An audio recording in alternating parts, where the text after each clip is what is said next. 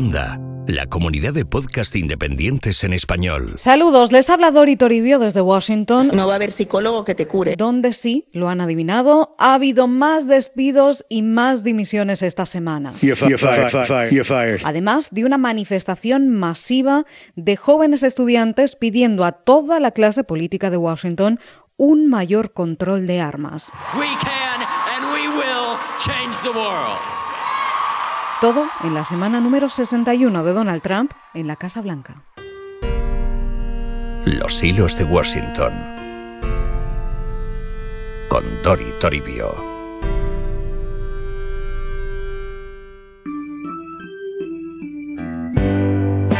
Hay tres cosas que han marcado esta semana Ponga tres cañas. y entramos de lleno en el lío. La primera, la dimisión del abogado principal del presidente Trump, John Todd, que es quien le lleva la investigación de la trama rusa Cosa curiosa, Rusia. y las demandas en torno a los escándalos de las supuestas amantes. Don't be rude. La actriz porno Stormy Daniels ¿Cómo ha dicho usted? y la exmodelo de Playboy Karen McDougall. Vaya envidia que me das. Dowd dimitió de repente el 22 de marzo y lo único que dijo públicamente es que deseaba a Trump a partir de ahora todo lo mejor.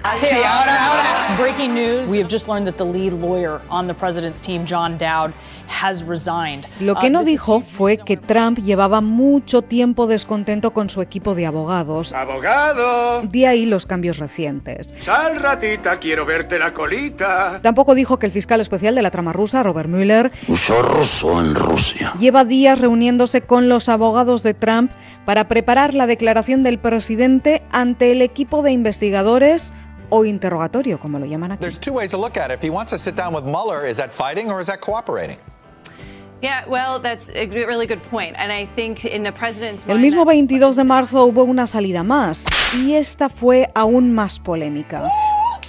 Porque Donald Trump despidió en Twitter a su asesor de seguridad nacional, el general McMaster. Good evening. President Trump is announcing that he is going to name a new national security advisor, announcing on Twitter just a few moments ago that General H.R. McMaster will be out and will be, is going to be replaced in uh, the next week or so with John Bolton. Let's read Y anunció en el mismo tuit a su sustituto, a John Bolton, que es ex embajador de Estados Unidos ante la ONU, Pues muy bien. y halcón de la era Bush. ¡Uy, qué peligro! Ahora mismo es analista del canal conservador Fox hasta que tome posesión como nuevo asesor de seguridad nacional. Eh, soy el guardián de las estrellas, ¿me entendéis? Bolton es muy criticado por unos, aplaudido por otros, Tres veces bravo. que creen que es necesaria una postura implacable con Irán y Corea del Norte, Esa es mi política. que es lo que va a hacer el nuevo asesor de seguridad nacional. Well, there's no greater hardliner on North Korea than John Bolton. Uh, we've known Ambassador Bolton for a long time. If you look at the Wall Street Journal, he wrote an op-ed recently called "The Legal Case for Striking North Korea First."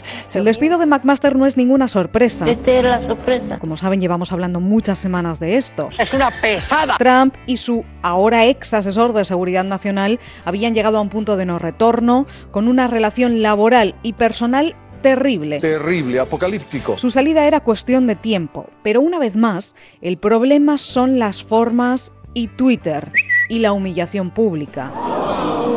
Y que la Casa Blanca siempre lo había negado.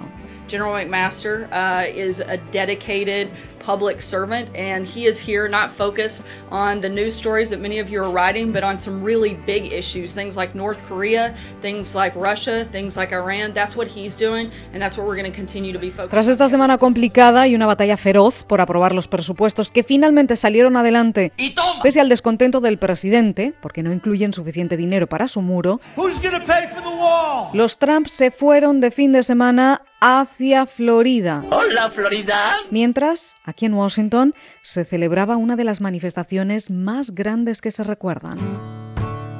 Los hilos de Washington. I promise you that we will not let Parkland be known as a town that had another massacre, but rather a tight-knit community led by its students who banded together after a horrific event on February 14th that created positive change. Con Dori Toribio. Marchamos por nuestras vidas, este es el lema con el que los estudiantes del Instituto de Parkland en Florida, donde hubo un tiroteo en febrero en el que murieron 17 personas, convocaron esta gran manifestación en Washington. El objetivo, pedirle al Congreso y a la Casa Blanca que hagan algo de una vez por un mayor control de armas.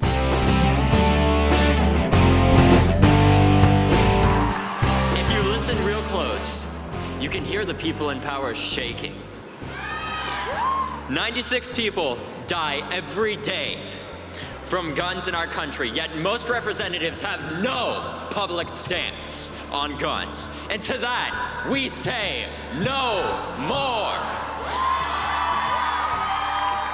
When people try to suppress your vote, and there are people who stand against you because you're too young, we say no more. When politicians say that your voice doesn't matter because the NRA owns them, we say no more. When politicians send their thoughts and prayers with no action, we say no more. Today is the beginning of spring, and tomorrow is the beginning of democracy. We can and we will change the world. Estos que gritan basta ya son los líderes estudiantiles del Instituto de Florida que se han convertido en líderes y fundadores del movimiento Nunca Más, para que nunca más vuelva a haber un tiroteo masivo en un colegio ni mueran más niños. Con momentos muy potentes en esta marcha en Washington, como estos seis minutos de silencio de Emma González, una de las supervivientes del tiroteo, en nombre de todos sus compañeros muertos aquel 14 de febrero. Six minutes and about 20 seconds.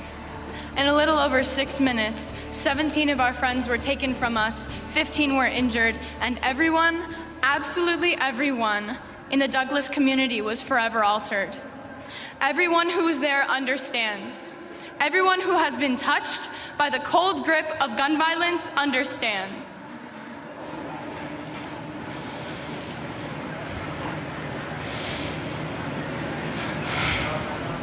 Fueron seis minutos en total, un momento muy poderoso de estos chavales que advierten que no van a dejar de luchar, que no van a rendirse y que quieren un cambio, porque si no, recuerdan, las elecciones de noviembre están a la vuelta de la esquina.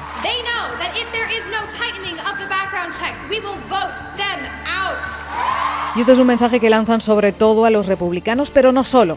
Es en general a todos aquellos congresistas y senadores que reciben mucho dinero de la todopoderosa Asociación Nacional del Rifle. To the NRA, who pretend that weapons designed to maximize human slaughter have anything to do with the Second Amendment, see you. Y no están solos. En Washington, cerca de un millón de personas participaron en esta gran marcha, a la que se unieron otra decena de ciudades más, desde Los Ángeles hasta Boston, terminando en Parkland, Florida, donde prometen seguir luchando hasta que cambien las cosas. Y aquí los seguiremos contando en los hilos de Washington. Hasta entonces, que pasen ustedes una excelente semana. Puedes escuchar más episodios de Los Hilos de Washington en cuonda.com. Y además encontrarás La Propagadora, una consultora de comunicación que ahora también se escucha. Así sonaba una notificación en el siglo V. Hoy las notificaciones vibran en tu móvil, suenan en cualquier dispositivo, te asaltan cada vez que levantas la vista, constantemente. Acaban de hacerlo.